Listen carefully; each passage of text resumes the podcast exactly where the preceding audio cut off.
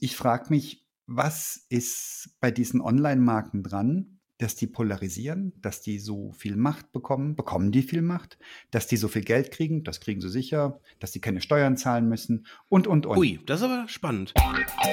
Digitacheles. Digitacheles. Digitacheles.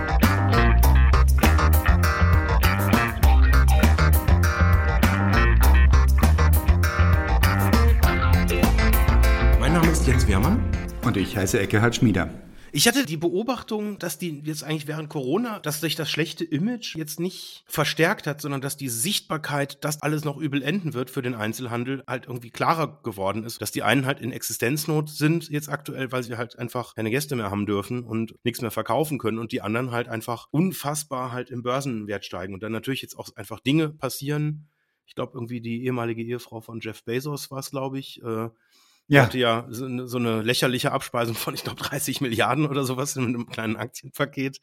Und deren Vermögen ist dann auf über 60 angewachsen. Also Milliarden, was sie zur reichsten Frau, die jemals gelebt hat, gemacht hat. Und sie, glaube ich, in den letzten acht Monaten, ich glaube, acht Milliarden davon einfach verschenkt hat. Nach sehr nachhaltigen und guten Kriterien. Im großen Stil wohl, das ist wohl ziemlich cool. Echte Online-Marken, Amazon, Zalando, Google, Dell, eBay, das sind Unternehmen, die wirklich online angefangen haben, online weitermachen und das ganze Geschäftsmodell basiert auf diesem Kommunikations- und Vertriebsweg. Da ist rauszuheben nochmal die Online-Marken, die im Cloud-Geschäft drin sind. Ich weiß nicht, ob das außerhalb der IT-Szene überhaupt so bekannt ist. Das Cloud-Business, das ist ein Multi-Billion-Dollar-Business. Da wird richtig, richtig fett Geld jetzt schon umgedreht und noch viel, viel mehr in naher Zukunft umgedreht werden. Und da sind Amazon und Google dabei. Microsoft auch und Microsoft habe ich jetzt in eine andere Kategorie gepackt, nämlich auf dem Weg zur Online-Marke. Da ist zum Beispiel auch Adobe drin, die früher, so wie Microsoft, ganz brav Produkte verkauft haben.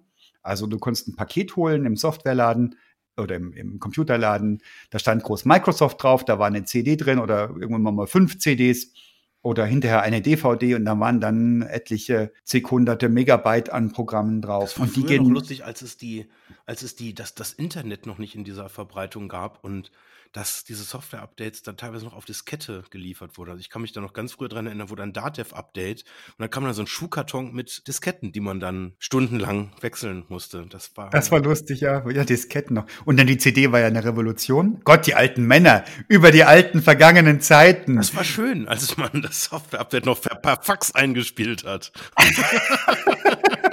Ich gucke gerade einen Monitor an, der ist vor wenigen Tagen gekommen. Da gucke ich rein, den gucke ich nie an. Und in der Produktverpackung war eine sehr verbogene CD drin mit einem anscheinend wohl ein PDF drauf mit dem Handbuch dazu. Das ist auch geil. Ne? Das, das ist auch, das tut mir immer so in der Seele weh. Das ist immer das Erste, was ich dann, weiß ich, in welchen Müll gehört denn diese CD rein? Ist das Wertstoff ja. oder ist das Sondermüll? Keine Ahnung. Ich fand es eigentlich museumswert. Man hätte das nach ins Technische Museum schicken sollen nach München. Also Nein, das ist ganz oft so, dass das bei so Produkten, bei neuen Produkten noch eine CD dabei liegt. Gerade bei Monitoren habe ich das, das, wie gesagt, wir haben auch viele Monitore gekauft dieses Jahr und da sind immer CDs bei. Also glaube ich doch, da sind CDs bei. Ich bin mir ziemlich sicher. Also ich tue sie immer in Wertstoff. Also vielleicht schreibt es uns, liebe Zuhörerinnen und Zuhörer, wenn äh, die CDs nicht in den Wertstoff gehören. Aber da äh, tue ich sie dann hin. Also der Karton in Papiermüll und die CD in Wertstoff. Ne? Das ist alles gesagt.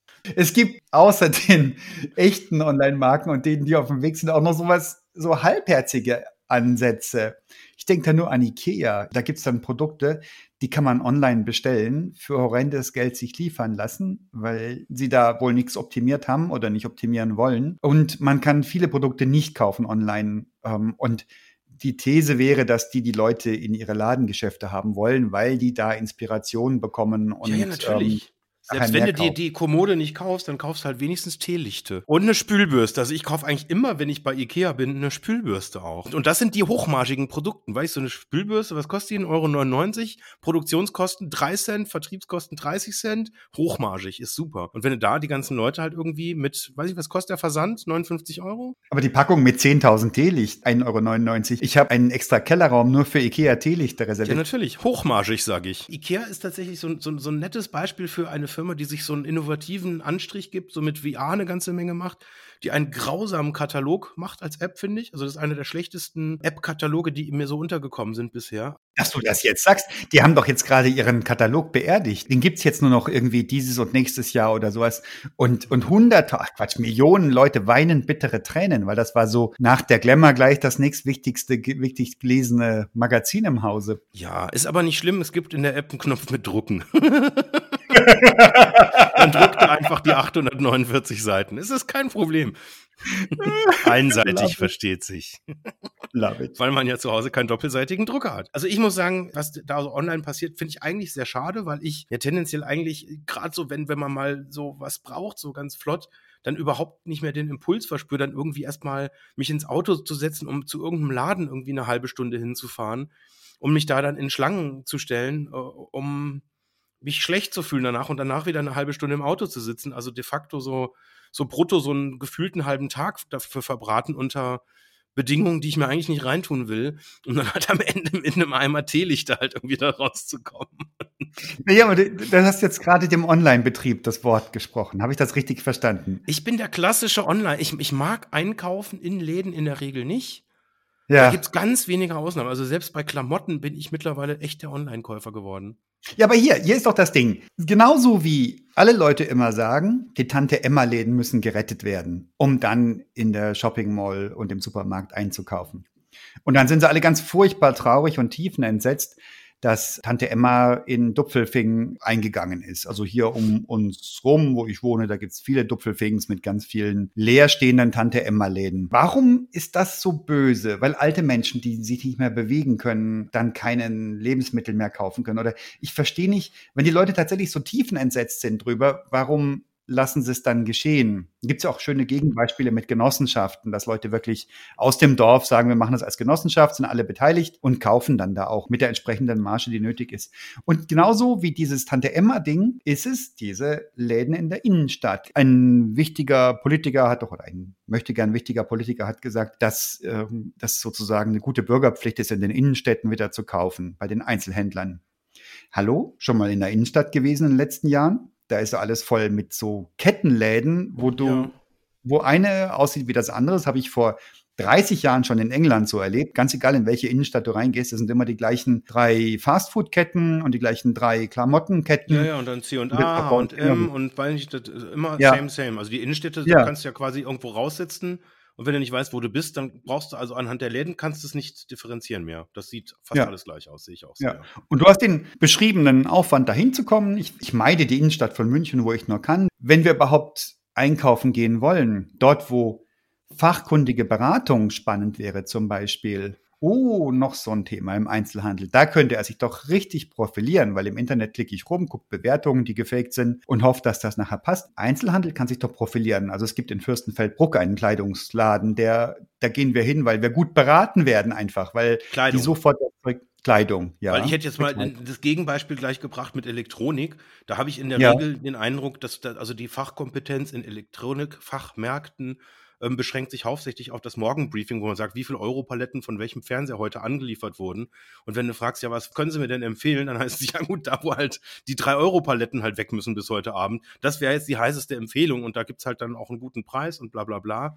Aber da habe ich den Eindruck, da ist genau das Gegenteil so. Da kannst du quasi jemanden fragen, die haben alle überhaupt keine Ahnung. Die kennen natürlich von diesen 18.000 Geräten, die da in dem Laden stehen, natürlich sich mit keinem richtig gut aus. Und da hatte ich den Eindruck bisher, wenn du wirklich fachkompetente Insights brauchst, dann bist du da äh, online einfach um Längen besser bedient. Ja, das ist auch mein Eindruck. Also ganz, ich gehe ganz gezielt immer wieder mal einkaufen. Ich habe dieses latent schlechte Gewissen, obwohl ich gar nicht weiß, warum, dass Online-Einkaufen verkehrt sei und man muss es doch die, den lokalen Business stärken. Und ich gehe oft wirklich mit einem ganz gezielten Kaufwunsch irgendwo hin. Ich habe das Geld in der Hosentasche oder in Form von einer Kreditkarte, was auch immer. Und ich sage, ich möchte ein Produkt so und so. Und ich werde aktiv rausgeredet. Das krasseste Beispiel war eine neue Dusche. Wir wollten eine neue Dusche kaufen für unser Badezimmer. Das ist jetzt schon im niedrigen bis mittleren vierstelligen Bereich. Das ist richtig Geld. Und dann haben wir gesagt, ja gut, boah, da gibt's ja diese super duper Edelläden. So edel brauchen wir es nicht. Sind wir zum Hagebaumarkt gegangen und haben uns beraten lassen. Beraten lassen hieß, die Kollegin am Tresen hat, nach langer Wartezeit übrigens auf sie, einen Katalog durchgeguckt und kannte sich deutlich schlechter aus als meine Frau aus dem Augenwinkel zum ersten Mal in den Katalog reingeguckt und gesagt, da ist doch das Modell, was wir suchen, da ist doch dieses rahmenfreie Schlag mich tot. Mhm. Ach so, ja, hm, dann blättert sie nochmal so der Form halber noch eine halbe Minute links, eine halbe Minute rechts, um dann zu sagen, ja, stimmt, kann man machen. Der langen Rede, kurzer Sinn, wir sind, haben ewig zugebracht, um dann zu sagen, okay, das kostet jetzt, was ich weiß, 1000 Schlag mich tot Euro oder zwei, ich weiß es nicht, es war ein vier, niedriger vierstelliger Betrag, keine Bagatelle. Und gesagt, okay, dann kaufen wir das jetzt. Sagt sie, ja, da kriegen sie noch 15 Prozent drauf. So, ah ja, prima, nehmen wir doch mit. Und dann muss man eine Kundenkarte haben. Sag ich, okay, was muss ich ausfüllen, um diesen Rabatt zu bekommen? Ja, das müssen Sie hier ausfüllen und da und dort. Den kriegen Sie aber dann in vier Wochen, den Rabatt. Und ich sagte, wieso? Ich fülle doch das jetzt hier aus. Ja, das muss dann erst noch gesehen und geprüft und freigegeben werden. Das heißt, die, ich mhm. kann das mhm. jetzt ausfüllen, ich kriege dann 15% Rabatt, aber nicht, wenn ich es jetzt kaufe, sondern erst, wenn ich es in vier Wochen kaufe. Ja, sagte Leo. Ach was, da, du, du, darfst, ach, du, also ich dachte, du kriegst es in vier Wochen gut geschrieben. Nein, ich krieg den, den Rab Rabatt erst in vier Wochen, Aha, weil ich ja natürlich. eine Karte brauche, weil eine provisorische offensichtlich nicht vorgesehen war. Auf einen Einkauf meiner Wahl kriege ich 15%. So, und dann haben wir gesagt, na ja gut, dann haben wir das ausgefüllt, haben aber schon beim Rausgehen gewusst, dass wir hier nicht kaufen werden. Weil das so ja aktiv aus dem, wenn sie nichts gesagt hätte, hätten wir glücklich ohne 15% Rabatt gekauft. Ja, ja, ja, das ist, das Rabatt, ist völlig... Prozent Rabatt hingehalten kriegst, sagst du ja, natürlich nehme ich die mit. Das sind ja immer ein paar hundert Euro noch in dem Umfeld. Ja, ja, aber, massiv aber krass, dann ja. kriege ich den nicht, ja. Und so Erlebnisse könnte ich dir abendfüllend erzählen. Und, also ja, ja, jeder, glaube ich. Da müssen wir jetzt auch, da brauchen wir, glaube ich, gar nicht zu viel kein Podcast Beispiel, von, ja. weil das, jeder hat diese Geschichte, also was ich neulich mal im Globetrotter gesehen habe, da wurden Menschen, die mit dem Smartphone potenziell Preise recherchiert haben von den Produkten, ja. ähm, des Ladens verwiesen. Ui. Wirklich aktiv rausgeschmissen weil man das halt nicht möchte. Also man hat die Leute versucht quasi in dem Geschäft, also wie so ein Schüler, der spickt irgendwie, mhm. weil die ja genau wissen, dass das ein unfairer Vergleich ist und dass die Leute, wenn sie dann recherchieren, die Turnschuhe dann halt irgendwie für 70 Euro weniger lieber bei Amazon kaufen. Mhm. Und da die dann auch am nächsten Tag da sind, also ich glaube, diese Nachteile, die sind ja offensichtlich. Ja, unterm Strich muss man natürlich auch ein Stück weit sagen, ich, ich glaube, das Dilemma ist ein Stück weit, dass für 95 Prozent der Fälle einfach online überlegen ist. Aber wenn man dann einen Sonderfall hat, ich nehme jetzt mal ein Beispiel, jetzt wenige Tage erst alt, wo ich dann einfach mal über den Standardweg nicht mehr äh, zum Ziel gekommen bin, wo ich unglaublich froh war, dass ich einfach einen analogen, echten Ansprechpartner hat, der mein Problem verstanden hat und mir dann helfen konnte. Das war eine Versicherung. Ich habe vor boah, acht Jahren oder sowas eine Online-Versicherung abgeschlossen, eine Direktversicherung für Elementarschäden. Vorletztes Jahr hatten wir tatsächlich äh, einen Hagelschaden, einen ziemlich großen. Und auf der Basis hat dann die Versicherung eine Kündigung eingeleitet. Weil wir hatten ja einen größeren Schaden und das möchte die Versicherung nicht. Und dann habe ich versucht, online eine neue Versicherung abzuschließen. Bei demselben Versicherer? Nein, bei einem anderen. Nein, bei einem völlig ohne eine Präferenz. Ich wollte nur irgendeine Versicherung, falls mhm. mir zum Beispiel halt mal die Bude abfackelt. Mhm. Ist halt nicht so lustig. Ich habe es online nicht geschafft, eine Versicherung abzuschließen. Mhm. mhm. Weil jede Versicherung fragt dich halt, hattest du in den letzten drei Jahren einen Schaden? Und ich sage, ja, klar, ich, bin, ich sage das dann schon ehrlich. Ansonsten kommt ja der Vertrag auch später wahrscheinlich gar nicht zustande. Bei der Online-Marke meines Vertrauens, Check24, habe ich dann tatsächlich, also ich bin mir nicht hundertprozentig sicher, aber glaube, dieser Questionnaire, der wurde noch nicht mal mehr an den Server übermittelt, sondern da wurde direkt im Frontend der Webmaske entschieden, dass ich ein klares Nein kriege, als ich die Schadenshöhe eingetragen hatte. Da war einfach ein lokaler Filter drin. Der hat gesagt, nein, es gibt keine Versicherung auf der Welt, Welt, die dich versichern würde. Okay. So, und dann habe ich halt bei einem Freund, der Versicherungsmakler ist, angerufen, der halt auch immer nur von mir hört, wenn ich ein Problem habe. Entschuldigung, Peter, tut mir leid. Der hat mir halt aus dem Kakao geholfen. Der hat dann nach den Versicherungen recherchiert, die es gibt, die in dieser Sondersituation funktionieren, mit Fachwissen, mit extrem viel Kompetenz und hat halt mein Problem gelöst. Punkt. Und das waren jetzt wieder, das war so ein 5%-Case. Mhm. In den meisten Fällen brauche ich ihn nicht, weil das halt alles doch relativ einfach ist. Aber dann gibt es halt diese Fälle, wo ich dann den persönlichen Ansprechpartner, den Tante Emma Laden, um jetzt in der Terminologie von vorher zu sprechen, einfach ganz, ganz dringend brauche. Und wenn ich irgendein kleines Spezialproblem habe, was mir halt Amazon und Co. nicht lösen können, dann habe ich halt ein Problem. Dann sitze ich da mit meinem Problem, dann sitze ich da mit meinem Laptop und weiß nicht mehr, was ich eintippen soll. Was heißt das für uns? Heißt das, ja gut, das lohnt Daher sich. Daher kommt die Nostalgie. Das wäre, das wäre, okay. das wäre meine These. Dass, mhm. dass das der, die Begründung ist, weswegen wir sagen, hey, wir müssen doch was tun, damit wir diese fünf Prozent im Griff behalten. Wenn jetzt ein Politiker sagt, bitte Leute, das ist doch eure Bürgerpflicht, noch in den Innenstädten einzukaufen. Also geil, weil es sehr, sehr verzweifelt ist natürlich, weil ich meine, als ob das irgendwas bringen würde, dann kann man nachher sagen, ja, ich hab's doch, ich hab euch doch neulich noch darum gebeten und ihr habt's nicht gemacht. Und jetzt, jetzt haben wir nur noch Nanunanas und irgendwie äh, ein Euro Läden oder weiß nicht, gibt's das noch? Urban nur vorübergehend? Fand ich auch super. Die quasi Sachen, also die quasi aus dem gelben Sack kommen, äh, einfach nochmal in der Ladenfläche ausstellen, nochmal für wenig Geld verkaufen. Aber nur vorübergehend. Ähm, hm. die wahrscheinlich da irgendwie, keine Ahnung, temporär Mietpreise nicht heißen. Ich habe das Konzept einfach noch nicht begriffen. Das ist so der Punkt, der bei mir einfach noch, noch so im, im Hinterstübchen halt mitschwingt. Wenn ich sage, ich brauche jetzt halt irgendwie folgende Hose oder irgendwie folgendes technische äh, Teil, irgendwie ein Kabel oder irgendwas, da will ich nicht in irgendein Geschäft fahren müssen, um das irgendwie zu organisieren. Da will ich nicht hm. mehrere Stunden verbringen, um ein Teil zu kaufen, wo ich eh genau weiß, was ich will. Spannend wird's halt da, wo ich nicht genau weiß, was ich haben will. Wenn ich irgendwie einfach oder ein, Rat brauche, jetzt im, im jetzt im, im, modischen Bereich oder sowas, wenn, wenn man einfach auch mal eine Einschätzung braucht, dann wird's halt dünn wenn, wenn du es halt irgendwie alles online machst. Oder wenn du jetzt keine Ahnung von irgendeinem Thema hast und dann einen Berater brauchst, als Sonos diese Lautsprecher vorgestellt hat, da bin ich damals, da, da hatten wir das Büro noch direkt am Stachus schräg gegenüber vom Saturn und da bin ich wirklich mal rüber und hat dieser Verkäufer im Prinzip nur eine Sache gemacht. Der hat mich ins äh, Saturn-WLAN gelassen und hat gesagt, konfigurier einfach mal und mach einfach mal deine Mucke. Und dann hatte ich einen Raum, eine App und durfte ausprobieren. Ich habe sofort gekauft.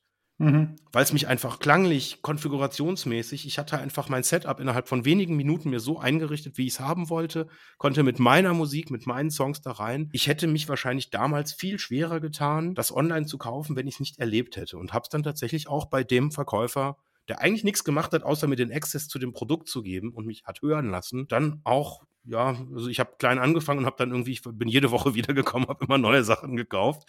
Äh. Warum eigentlich? Aber, du hättest ja dann, nachdem du einmal die Erfahrung gemacht hast, nachdem du einmal im Ökosystem von Sonos bist, hättest du ja auch online bestellen können. Und auch noch eine andere Frage, gibt es das online signifikant billiger? Ich hätte jetzt mal gesagt, dass... Nee, gab es nicht tatsächlich. Also das, das war noch die Zeit, wo Sonos tatsächlich für alle Produkte exakt überall den gleichen Preis aufgerufen hat. Und der hat es mir tatsächlich günstiger gegeben. Also es war tatsächlich auch finanziell Mhm. war das ein guter Deal für mich. Jetzt haben wir gesagt, es gibt schon immer wieder mal so diese 5%, wo mir jemand hilft, wo ich das Gefühl habe, boah, jetzt hätte ich es überhaupt nicht überrissen. Ich habe ähnliche Erfahrungen auch gemacht, wie wahrscheinlich ganz, ganz viele Leute, die das, den Podcast hören. Und ich bin genauso wie du abtrünnig. Ich gehe online einkaufen und ich bin so krass beeindruckt. Wir hatten Amazon schon genannt. Diese Form von Kulanz ist unglaublich. Die sorgen dafür, dass du zufrieden bist, egal was passiert. Ich frage mich, wie die das machen können. Und ich erinnere mich mit Einzelhändlern, mit denen ich so unterhalbwegs mal ins Gespräch gekommen bin, so ein Gefühl vermittelt bekommen zu haben. Das sind halt Menschen und die haben täglich Kontakt mit Menschen und die machen sich auch ein Bild von der Welt und die haben auch ein gutes Gefühl dafür, wer nachher was kauft und wer nichts kauft oder wer nachher wirklich das sich beraten lässt und das dann im Internet schießt. Und die scheinen auch so ihre, wie wir alle eben, ihre Kategorien aufzubauen. Ah, das ist wieder so einer. Ich erinnere mich an eine Situation in einem Karstadt in Nürnberg, wo ich die Verkäuferin ansprechen wollte. Die war erst schon mal schwierig zu erreichen. Und ich hatte ein Kleidungsstück in der Hand und wollte nach meiner Größe fragen. Und ich fragte, haben Sie das in? Und sie fing, während ich, haben Sie das in sagte, fing sie an, den Kopf zu schütteln. Und ich sagte, bitte, seien Sie doch so höflich, einmal wenigstens zu Ende anzuhören, was ich Sie fragen möchte, bevor Sie Nein sagen. Dann können Sie gerne Nein sagen. Aber so finde ich es ein bisschen arg viel. Das weiß ich noch ganz, ganz drastisch. Ganz drastisch war noch ein Freund dabei, dem ist auch die Kinnlade unten geblieben. Aber was ich sagen will, ist, möglicherweise kann dieser ungleich kulante Rück. Äh, was, was, war, was war die Aussage? Die Aussage war, wir haben überhaupt nichts. Wir haben alles, was sie wollen, haben wir per se nicht. Oder das, was halt da liegt. Ich habe manchmal den Eindruck, das ist vielleicht auch so ein Lifehack, dass es manchmal schlauer ist, keine Leute, die in einem Laden arbeiten, zu fragen, sondern einfach wildfremde Passanten anzusprechen, die völlig unvorbereitet dann einfach mit gesundem Menschenverstand versuchen, das Problem zu lösen.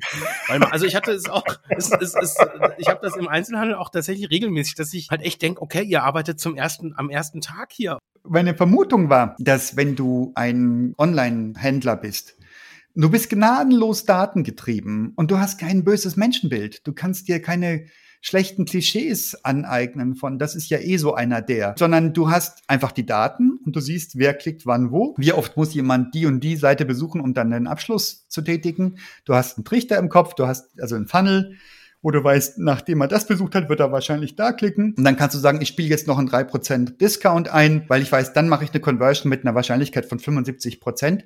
Und das scheint mir dahin zu führen, dass ein Händler wie Amazon so wahnsinnig kulant sein kann, weil der weiß, unterm Strich macht er fette Marge. Ja, du wirst bei Amazon niemals die Frage stellen, haben Sie den Zettel noch? Absurder Wahnsinn, absurder Wahnsinn. Ja. Oder? Das ist ja. der Klassiker. Also, ähm, nein, ich habe eine Theorie.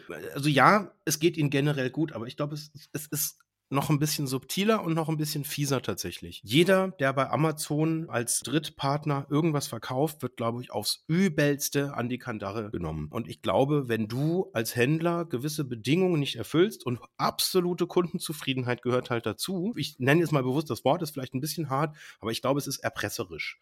Mhm. Wenn du so und so viele Prozent oder so und so eine Quote nicht erfüllst mit, mit Fünf-Sterne-Bewertung und das einfach zu weit abrutscht, dann kicken sie dich halt raus. Mhm. Je nachdem, wie groß du als Händler bist, hast du einfach nicht die Option, das zu akzeptieren. Also musst du halt radikal deine Kunden glücklich machen. Koste es, was es wolle. Und dann fängst du natürlich an, andere Strukturen einzuziehen. Wenn du sagst, ich muss am Ende eh einen zufriedenen Kunden haben. Und wenn ich dem sage, nee, ich nehme das jetzt nicht zurück, dann kriege ich halt im Zweifel erstmal ein Problem mit dem Kunden und im zweiten dann ein Problem mit, mit meinem Zuhälter, mit Amazon, der das Ganze halt für mich klar macht. Das kann ich nicht substituieren, weil das ist einfach mit so viel Abstand die Nummer eins. Da kommst du nicht dran vorbei. Also zumindest jetzt in, in, in westlichen Ländern nicht. Und dann hast du da halt ein Thema als Händler. Und wenn du davon umsatzmäßig abhängst, dann musst du es halt einfach akzeptieren, dass es halt so ist. Ich glaube von daher, also wäre jetzt meine These, dass Amazon das im Prinzip einfach delegiert und sagt, wer von dieser Wahnsinnsvertriebsmaschine, mit der ihr unglaublich viel Geld machen könnt, partizipieren will, der muss folgende Bedingungen erfüllen. Wer es nicht tut, fliegt. Wie bewertest es gibt genügend andere, die hier mitmachen wollen. Ist das gut oder schlecht? Das ist jetzt tatsächlich wieder so ein Punkt, da habe ich zwei Meinungen zu. Moralisch finde ich das heftig, also schlecht. Als Verbraucher finde ich das natürlich toll, wenn ich nach einem Jahr ein Produkt einfach zurückschicken kann und sagen kann, hm, eigentlich ist vielleicht sogar ein Stück weit meine Schuld. Also ich hatte tatsächlich auch schon Rücknahmen, wo ich gesagt hab, hätte, das ist doch jetzt mein, das habe ich doch kaputt gemacht. Mhm. Ich habe dir neulich mal das, glaube ich, erzählt mit meiner Bohrmaschine, da habe ich das Bohrfutter kaputt gemacht, weil ich da Mhm. Weiß ich nicht. Und dann habe ich einfach nur über den Chat gefragt, hey, gibt es da die Möglichkeit, dass ich da irgendwie ein neues Bohrfutter kriege, weil das ist kaputt gegangen. Und in dem Moment hatten die schon mehr oder weniger mir zugesichert, mir den kompletten Neuwert von einem Produkt, was zwei Jahre sogar alt war, einfach, die haben das dann erstattet. Und damit war die der, der Käse. Vorfutterfrage beantwortet. Ja, nein, aber und da, und da habe ich, da, da hätte ich jetzt den moralischen machen können und sagen, nein, nein, nein, ich, ich will das nicht, ich, ich habe es kaputt gemacht, aber das war einfach so schnell dieser Prozess, mhm. weil, weil die, die, die wollten ja gar nicht mit mir diskutieren. Ähm, jetzt, wenn ich mir jetzt vorstelle, ich hätte das irgendwie im Baumarkt gegenüber gekauft, die hätten mir was gehustet, wenn ich dir eine kaputte Bohrmaschine auf den Tresen legen. Also ja, aber das. Da hätte ich noch nicht mal irgendwie. Nee, keine Chance. Ich habe dieses Zitat im Kopf von Jeff Bezos. Ich weiß nicht, wo ich das aufgeschnappt habe. Ich habe es versucht zu recherchieren jetzt für diese Serie, für diese Folge. Ich habe es nicht gefunden. Vielleicht stimmt es auch gar nicht. Vielleicht ist das nur so eine Markengeschichte. Aber Jeff Bezos gefragt, was macht eigentlich Amazon, als er noch Bücher vertickt hat? Hat er nicht gesagt, wir verticken Bücher.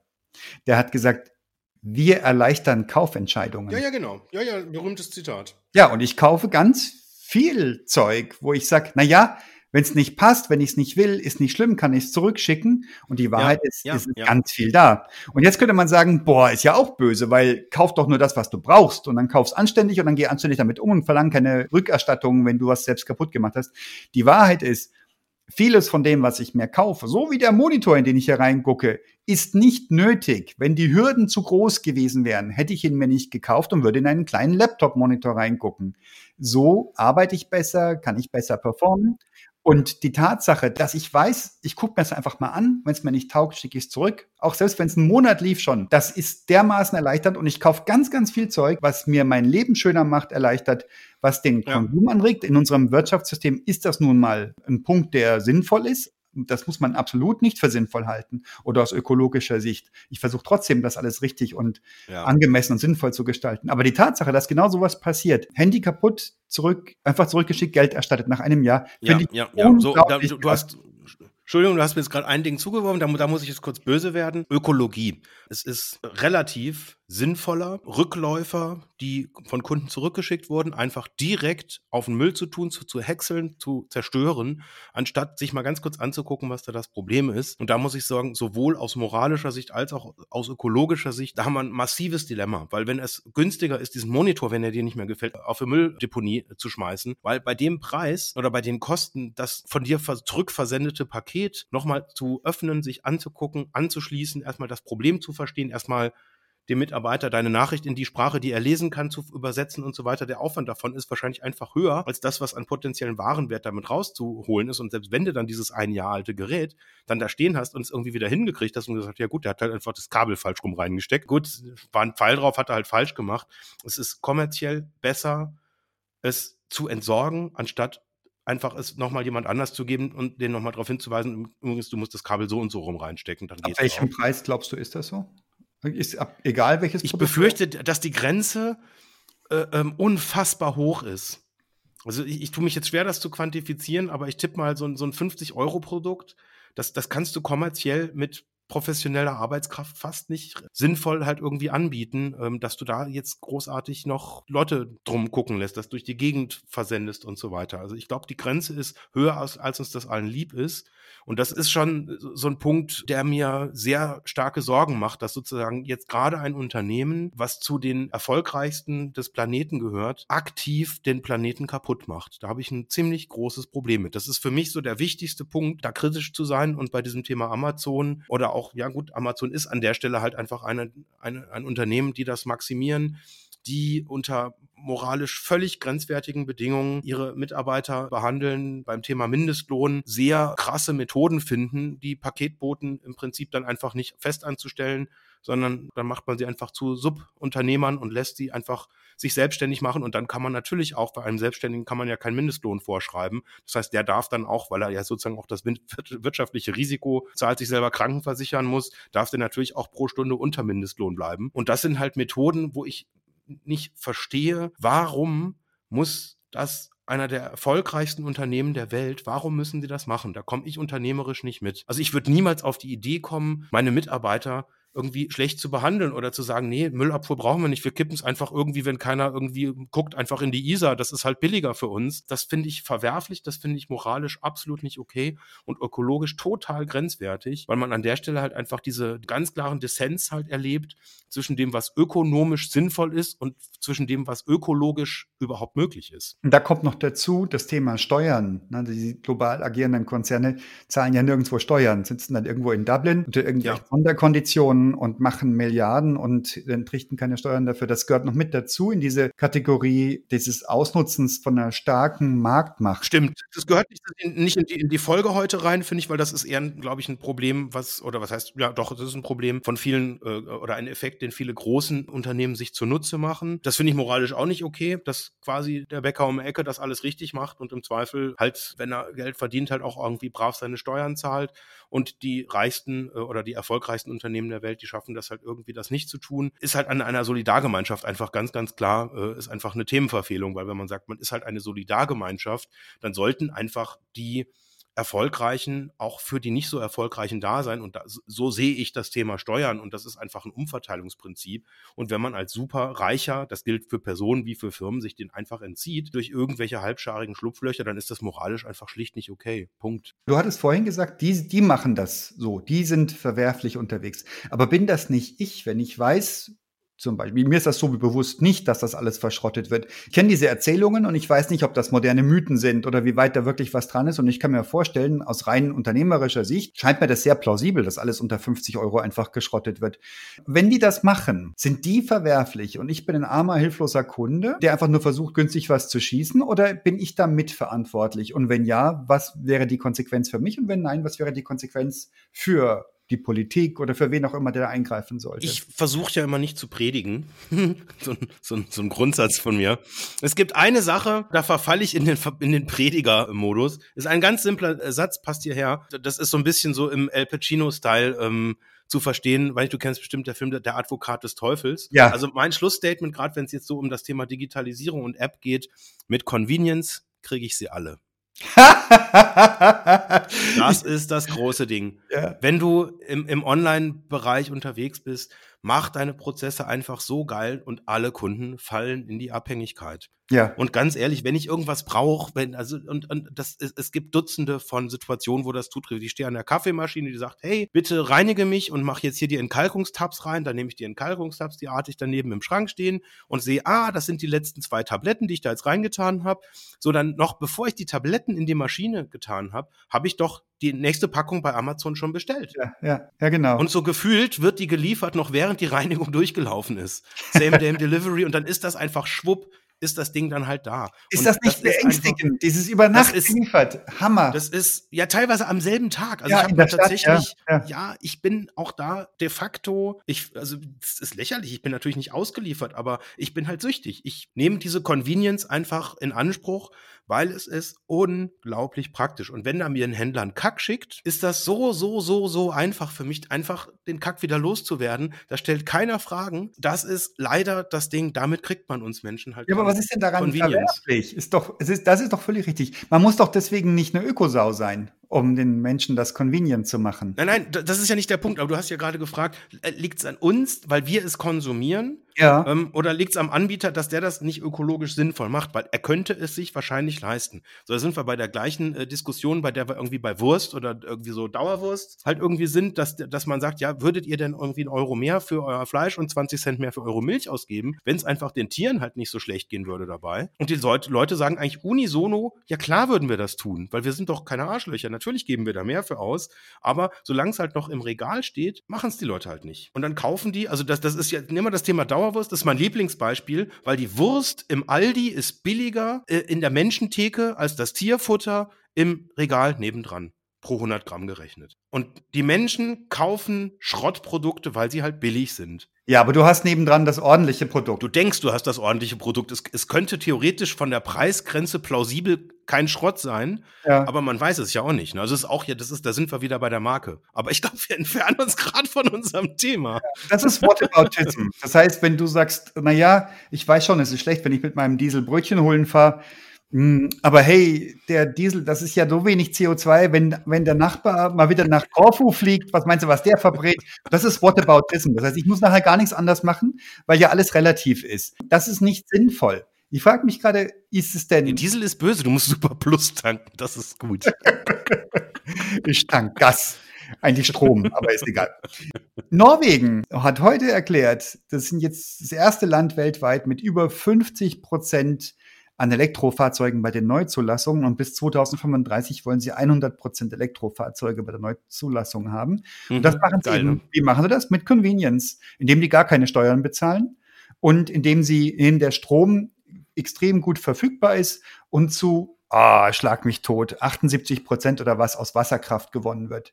Wie geil mhm. ist das denn? Das ist auch wieder Convenience, man kann es auch gut machen. Da muss ein politischer Wille dahinter sein, da müssen Gesetze kommen, der freie Markt regelt das nicht. Das haben wir, glaube ich, hinlänglich erkannt. Wir schon. Ich glaube, bestimmte politische Kreise haben das nicht erkannt. Und da muss was getan werden.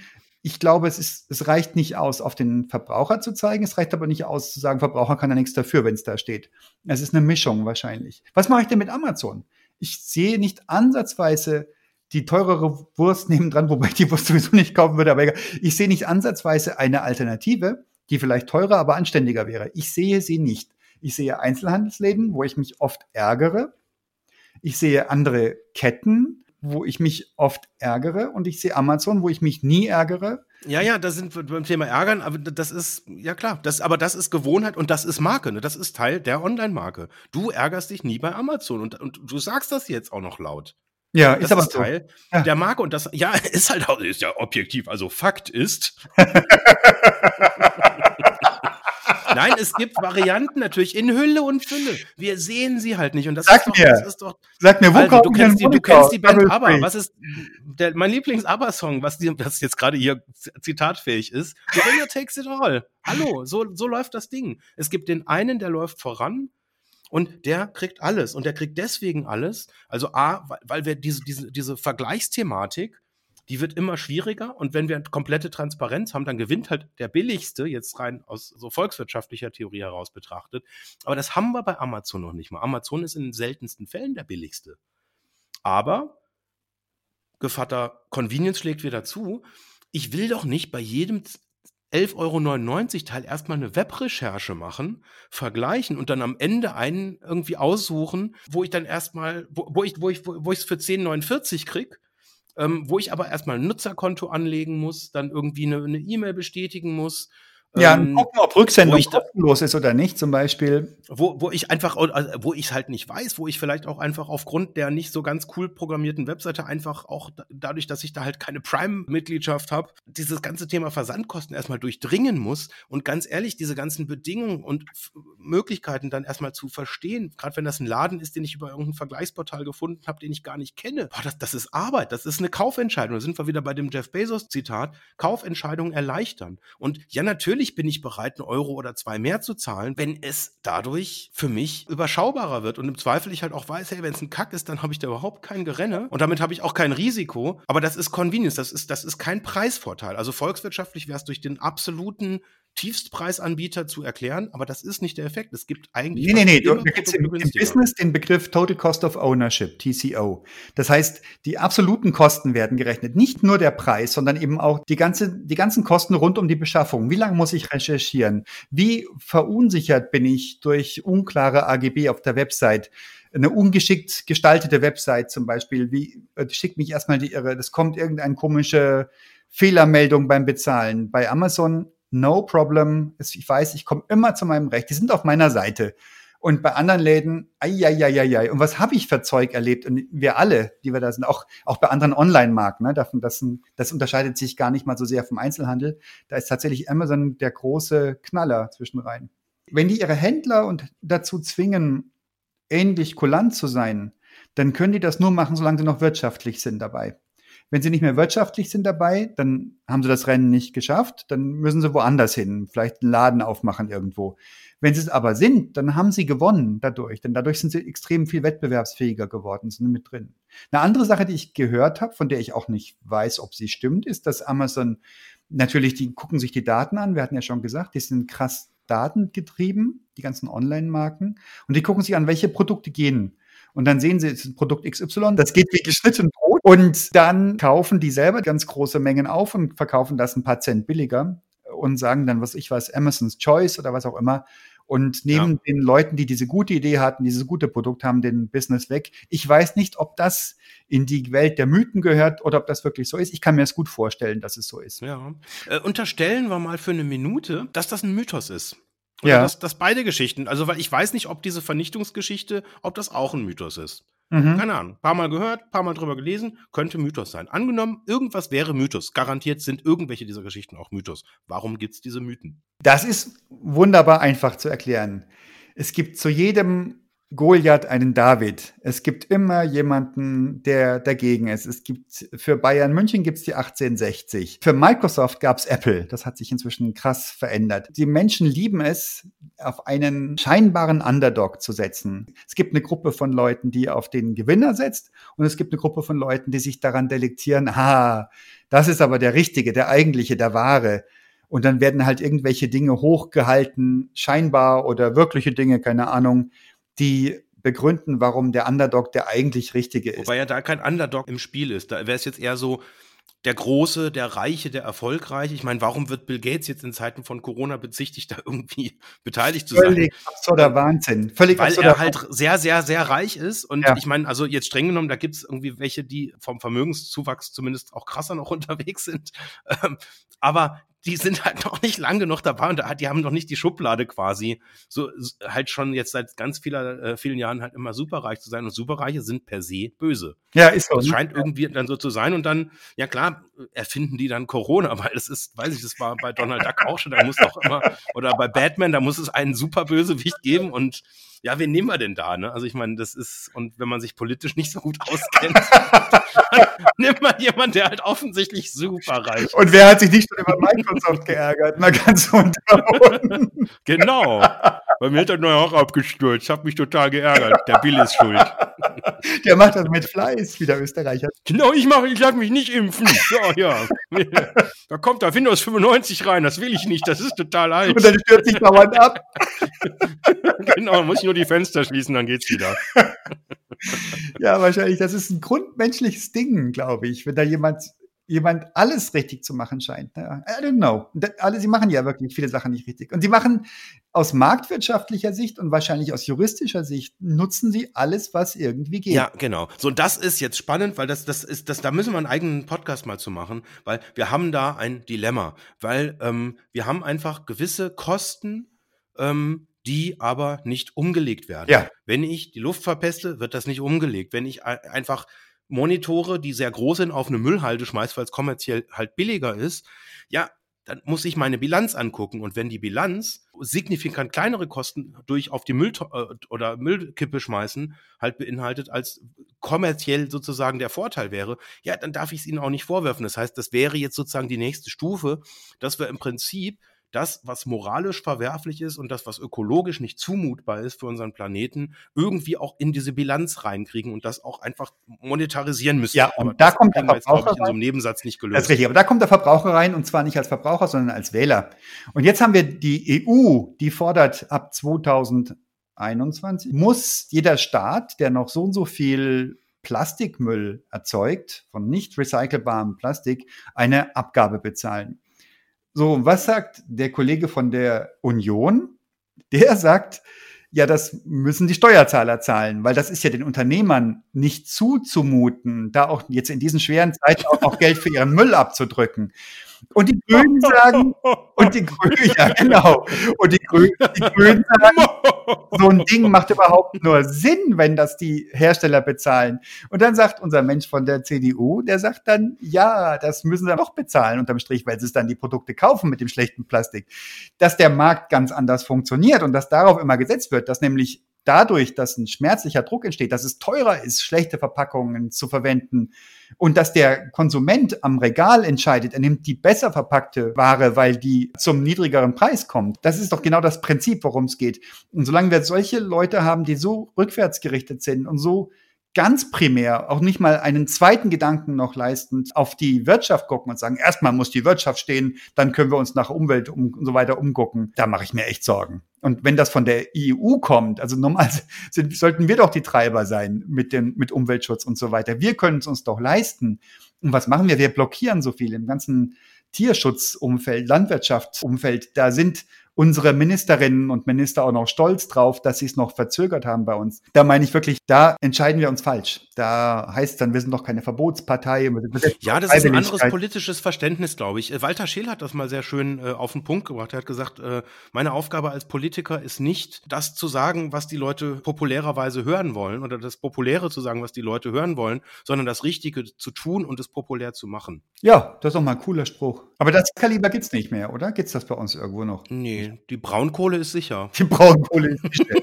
ja. das, oder es hängen so viele Arbeitsplätze. Ich meine, hallo, da, wenn wir jetzt anfangen, hier die Braunkohle wegzubrüllen. Das ähm, ultimative Argument, die Arbeitsplätze, die Arbeitsplätze. Wenn mir nichts mehr einfällt, fällt mir ein, dass es Arbeitsplätze kostet. Dann habe ich sowieso recht. Es ist wirklich so bitter. es ist so bitter.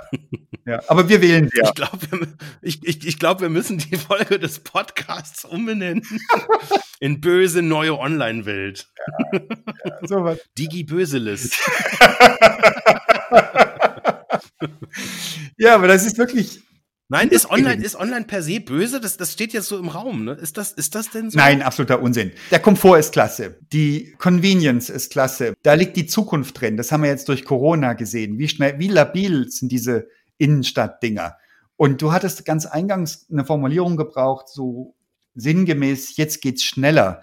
Jetzt merken sie es einfach nur schneller, was zu merken ist. Aber sie müssen das sowieso merken, genau wie die ganzen Digitalisierungsthemen, wie die ganzen idiotischen Vorstellungen, wie ich habe mich 35 Jahre lang jeden Tag in ein Auto, auf ein Fahrrad, in einen Zug reingequält und jeden Abend wieder zurück. Und in den letzten mindestens 20 Jahren täglich zwei Stunden commuted. Und das mache ich jetzt nicht mehr und das ist so geil und da bin ich zu blöd, um das zu merken, dass das geht, dass man genauso gut Homeoffice machen kann. Aber das ist natürlich eine Gesamtbewegung. Das hängt nicht nur an mir, das muss insgesamt gemerkt werden. Und das wird sich auch nicht mehr zurückentwickeln. Es wird ein Stück zurückgehen, aber nicht mehr so, aber nicht mehr so, wie es war. Das ist großartig. Und ich glaube, online ist richtig. Online gehört zur Digitalisierung. Man kann ganz viele tolle Sachen machen. Du musst es nicht so machen, wie es gemacht wird. Ich glaube, dass die Rahmen, gesetzliche Rahmen muss anders werden. Und genauso wie du es gesagt hast, es darf einfach nicht billiger sein, sich unökologisch oder unethisch zu verhalten. Das muss einfach sanktioniert werden und beobachtet werden. Und vermutlich brauchen wir da auch weltweite Regelungen. Da reicht es nicht aus, ähm, das national zu machen. These, jetzt angenommen, wir hätten jetzt keinen Virus, der für Menschen gefährlich ist, sondern wir hätten einen Virus, der das Internet lahmlegt und beschädigt und zerstört. Und wir hätten jetzt seit neun Monaten den Internet-Backbone abgeschaltet, einfach um schlimmere Probleme zu verhindern. Was, wie würden wir denn dann über die großen Online-Marken denken? Wie würden wir dann über den EDK um die Ecke denken? Wie, wie würde, was würde sich ändern? Super spannend, weil so Absurd ist der Gedanke nicht. Ich gehe davon aus, dass ein dritter Weltkrieg erstmal darin bestehen wird, dass zuallererst mal Internetknoten lahmgelegt werden oder Internet das Internet gehackt wird, dass eben genau diese Sachen lahm liegen. Krasse Kiste, wir müssten viel beweglicher werden. Ist in deiner Dystopie auch ein Social Distancing verbunden oder nicht? Geht's, der, das Virus richtet sich wirklich gegen Computer, ist also ein Computervirus. Also angenommen, wir hätten einfach keine digitale Kommunikation mehr, kein Internet mehr. Das wäre, das, das, das würde ja schon rein. Das würde ja, ähm, wenn man das mal durchdenkt, also ich kriege sofort Beklemmung. Ich müsste jetzt mal gucken, ob ich, ich könnte wahrscheinlich erstmal das Licht nicht mehr anschalten. Ja, ja. ja. Also ohne Internet, heut, also krass, ne? Also wir könnten, wir, wir könnten das gar nicht mehr diskutieren gerade. Also das ja. ist. Äh ja, wir müssten uns treffen. Ja, wir müssten uns sehen. Ja, aber wie, aber wie soll ich, wie soll, soll ich überhaupt rausfinden, wo der Bahnhof ist oder wo mein Fahrrad steht? Oder wie soll ich das scheiß Fahrradschloss aufkriegen ohne Internet? So wie früher wahrscheinlich. So wie früher. Sehr viel zeitintensiver. Es würde ganz wahnsinnig viel Produktivität verloren gehen. Produkte würden schlagartig teurer werden. Und du würdest einfach viel mehr Zeit verbringen müssen mit grundlegenden Dingen. Ich würde wahrscheinlich viele Produkte nicht mehr kriegen erstmal, oder? Absolut, ja. Ich wüsste gar nicht, äh, wo ich gewisse Dinge einfach jetzt kaufe. Viele würdest du auch gar nicht mehr kaufen. Keine? Ich bräuchte meinen neuen Monitor nicht. Stimmt, ohne Internet. Ja, aber wo, keine, keine, Kaffeemaschine. Wo würde ich da diese Tabs herkriegen? Ich weiß es nicht, wo ich diese Tabs herkriegen würde. Ist diese Vorstellung attraktiv? Oder man weiß es nicht? Oder ist das übel? Also ich habe gerade einen Schweißausbruch. ich weiß nicht, was Ich bin froh, dass man nicht riechen kann im Podcast. Nein, wir haben tatsächlich, das ist kurze Anekdote, das muss ich erklären. Wir haben unsere Sicherheitsbeauftragte. Ja, Entschuldigung, das ist, mir geht's auch körperlich gerade überhaupt nicht gut. Also ganz klar, also wir hatten mal Internetausfall im Büro. Ich habe die Leute alle nach Hause geschickt. Wir konnten nichts mehr machen. Wir konnten nicht mehr arbeiten. Vielleicht wäre das eine heilsame Erfahrung. Vermutlich würden wir ziemlich hohl drehen von einer Sekunde auf die andere. Und ganz vieles würde nicht mehr gehen. So Health-Geschichten, Gesundheitswesen, da, Krankenhäuser liegen lahm, wenn jemand sich in deren Systeme reinhackt. Das wäre bitter. Da würden Menschen sterben, ziemlich viele. Und Sicherheit wäre gefährdet, sowohl nationale als auch deine persönliche Sicherheit und alles. Es wäre wahrscheinlich ziemlich, ziemlich viel im Argen. Und also ich glaube, so von einem Tag auf den anderen wäre das ein bitterer Schlag. Ja, ja, ja, auf jeden Fall. Aber wir würden die Einzelhändler wieder lieben. Ja, wenn es die dann noch gibt. Wenn es die dann noch gibt, ja. Ja, was machen wir ohne Einzelhändler? Weiß ich nicht. Das ist doch, das ist doch. Ich sehe schon keine mehr. Also bis auf, auf ganz wenige Gelegenheiten. Aber was passiert denn dann mit den schönen Einkaufsstraßen? Ist da nur noch Gastronomie? Sind da dann irgendwie Clubs, Kneipen oder irgendwie, ich weiß nicht, was, was passiert denn mit diesen wahnsinnigen Flächen? Oder ist das alles entwertet? Wenn dann die ganzen Läden einfach immer kleiner werden und sie irgendwann nicht mehr gibt oder es irgendwann halt einfach überall in jeder äh, Stadt mit mehr als einer Million Einwohner auf der Welt dann irgendwie die gleichen 54 Läden gibt ähm, und das auch dann noch irgendwann international genormt wird, dass die alle auch immer in der gleichen Reihenfolge sind. Der Punkt ist, das ist auch wieder so eine Grundhaltungsfrage. Begrüße ich Veränderungen oder habe ich Angst vor Veränderungen? Die überwiegende Mehrzahl der Menschen, ist mein subjektiver Eindruck, hat Angst vor Veränderungen. Ich wahrscheinlich auch. Aber der Begrüßungsanteil ist so viel größer. Dieses Gefühl, da könnten völlig neue Dinge entstehen, an die wir jetzt noch gar nicht denken, finde ich großartig. Die im Übrigen viele Arbeitsplätze schaffen. Ich weiß noch nicht wie, aber sie kann mir das sehr gut vorstellen. Die auf andere Aspekte eingehen von unserem menschlichen Leben, auf ein Miteinander, auf soziale Dinge, auf keine Ahnung, auf, auf die wünschenswerten Dinge, ökologische sowieso. Und dieses Kauferlebnis, dass das so im Vordergrund steht, ich weiß nicht, wie sinnvoll das ist für unsere Innenstädte. Ja, so eine weihnachtlich dekorierte Ladenzeile stelle ich mir auch schön vor. Aber die Wahrheit ist ja, es verändert sich schon zunehmend. Diese Massenläden, die überall gleich sind, sind ja überall. Und dann entstehen hier überall die Shopping Malls. Da ist auch immer alles gleich. Und so richtig glücklich macht mich das nicht, darum zu laufen. Dann haben wir diese Weihnachtsmärkte, die, ab, die abgesagt wurden. Das ist ein Begegnungsstätten gewesen. Ja, glücklich ab drei Glühwein läuft. Ja, Enthemmung durch Alkohol. Keine Ahnung. Also ich könnte mir vorstellen, dass man, dass man viel machen kann, wenn der Raum da ist.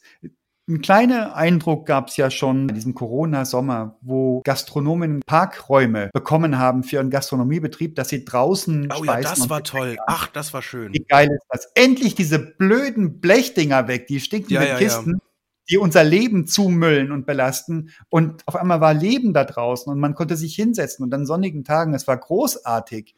Und da war auch Platz überall, weil die hatten ja auch Vorgaben, wie weit die Tische entfernt sein mussten. Sowas, wenn käme, statt des 43. Nanu-Nanas oder wie sie alle heißen, das fände ich super. Und dann bin ich sehr zufrieden mit einer bisschen vielfältigeren Online-Einkaufsmöglichkeit, wo diese ganzen Convenience-Sachen einfach Wettbewerbsvorteile sind.